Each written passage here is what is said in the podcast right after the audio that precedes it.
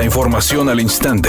Grupo Radio Alegría presenta ABC Noticias. Información que transforma no considerar la experiencia de usuario como una obligación en el ejercicio de transparencia propicia condiciones para actos de corrupción. Coincidieron las organizaciones Consejo Cívico y Redes Quinto Poder, quienes señalan que la Comisión de Transparencia y Acceso a la Información de Nuevo León tiene una asignatura pendiente al evaluar a los sujetos obligados. Amparo Menchaca, coordinadora del área Sociedad sin Corrupción del Consejo Cívico, explicó que la opacidad en los mecanismos de transparencia y acceso a la información genera un caldo de cultivo para que se cometan actos de corrupción y compartió las trampas con que dicha organización se ha topado al buscar datos abiertos en los sitios que las dependencias públicas destinan al cumplimiento de la Ley de Transparencia y Acceso a la Información en un intento más por frenar la inflación, que en este momento se ubica en 8.76%, la Junta de Gobierno del Banco de México aumentó por tercera ocasión consecutiva 0.75 puntos porcentuales a su tasa de interés de referencia, con lo cual se ubicó en 9.25%, lo que representa el nivel más alto desde que existen registros. La institución dijo que llegaron a esa determinación por las presiones inflacionarias acumuladas, o sea, primero por la pandemia del coronavirus coronavirus y después por el conflicto bélico entre Rusia y Ucrania. Con lo anterior, el Banco de México dice que se prevé un aumento en el ritmo de crecimiento de la actividad económica en el tercer trimestre del año.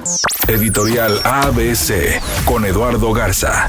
La ley de transparencia a los alcaldes es lo que menos les importa. Cada portal web de los municipios tiene un apartado de la dichosa transparencia, pero es laberinto tras laberinto a lo que se enfrentan. Esto para tener un dato sencillo, por ejemplo, el sueldo de algún funcionario o el gasto en una obra. Y la verdad es que no hay ni quien sancione a los alcaldes ni a los municipios. La Comisión de Transparencia y Acceso a la Información de Nuevo León no tiene facultades para castigar, solo de amonestar y una sanción mínima. Por eso cada alcalde hace lo que quiere con la dichosa ley de transparencia. ABC Deportes informa, regresaron los seleccionados nacionales después de su participación con México ante el equipo de Colombia. Inmediatamente el día de hoy se integran al trabajo con Víctor Manuel Bucetich en el campamento de los Rayados de cara al partido contra el equipo de Pachuca que será este sábado a las 5 de la tarde en donde los Rayados todavía buscan el liderato general con una combinación de resultados ganando ellos y que el América llegue a perder. Así que Monterrey completo para enfrentar a los Tuzos.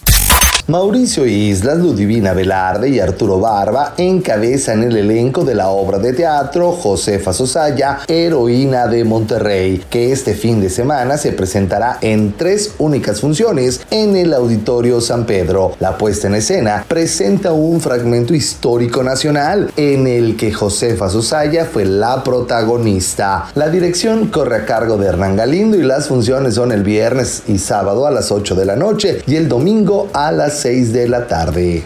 Temperatura en Monterrey 27 grados centígrados. ABC Noticias, información que transforma.